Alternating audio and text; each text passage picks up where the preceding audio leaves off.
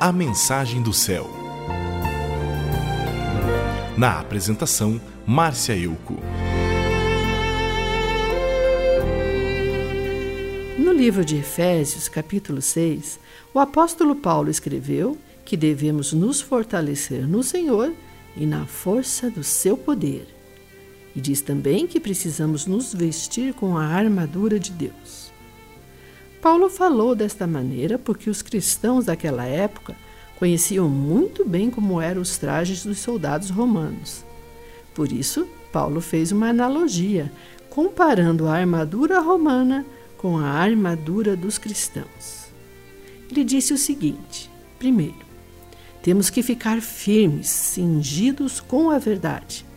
A verdade deve ser algo tão forte em nós, de maneira que seja impossível nos separar dela. Aquele que sempre fala a verdade nunca terá sua credibilidade questionada, e isto lhe servirá de defesa quando tentarem lhe atingir com calúnias e difamações. Segundo, temos que vestir a couraça da justiça. Devemos agir conforme a justiça divina nos manda. E também temos que socorrer os injustiçados. Deus é um juiz justo e usará conosco o mesmo peso e a mesma medida que usamos com os outros. Ou seja, na mesma proporção que praticamos a justiça, seremos julgados. Terceiro, temos que calçar os nossos pés com o Evangelho da paz. O Evangelho é o fundamento básico para nos manter em pé, firmes. Fomos comissionados como soldados de Jesus para levar o Evangelho para aqueles que estão presos e feridos. Mas se não temos os fundamentos do Evangelho e da sã doutrina, não temos nada para pregar. Quarto, temos que embraçar o escudo da fé pois assim não seremos atingidos por nada que possa nos abalar.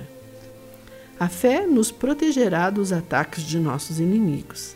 Quem tem fé não desanima, não enfraquece, não fica sem esperança, pois tem em mente as promessas de Jesus. Quem tem fé acredita na vitória e não na derrota. Quinto, temos que usar o capacete da salvação nossa mente deve estar em nosso Salvador. Desta maneira, nada poderá nos fazer desistir. O teu alvo é Cristo. Você já está salvo em Jesus. Sexto, temos que usar a espada do Espírito, que é a palavra de Deus. A Bíblia, as Escrituras. A palavra de Deus ela é viva, é eficaz, é poderosa, é afiada. Ela corta a mentira, ela corta as heresias, ela corta os enganos, ela vence o maligno. Através da palavra de Deus, você não será iludido pelo inimigo. Conheça a palavra de Deus, não de ouvir falar por aí. Conheça porque você a leu e estudou. A palavra de Deus é uma espada, mas você tem que saber usá-la. Bem, então agora você sabe o que é a armadura de Deus. Os soldados, quando vão à luta, usam uma armadura fraca e falha, feita às vezes de madeira, couro ou metal. Mas a nossa armadura é diferente, porque a nossa guerra é diferente. Nós lutamos contra o pecado, contra agentes malignos e contra as coisas do mundo. Por isso, precisamos de uma armadura que proteja nosso corpo, nossa alma e nossa mente. É a armadura de Deus que nos blinda. Quanto ao fato de sermos um exército do Senhor, enquanto lutamos, devemos sustentar uns aos outros.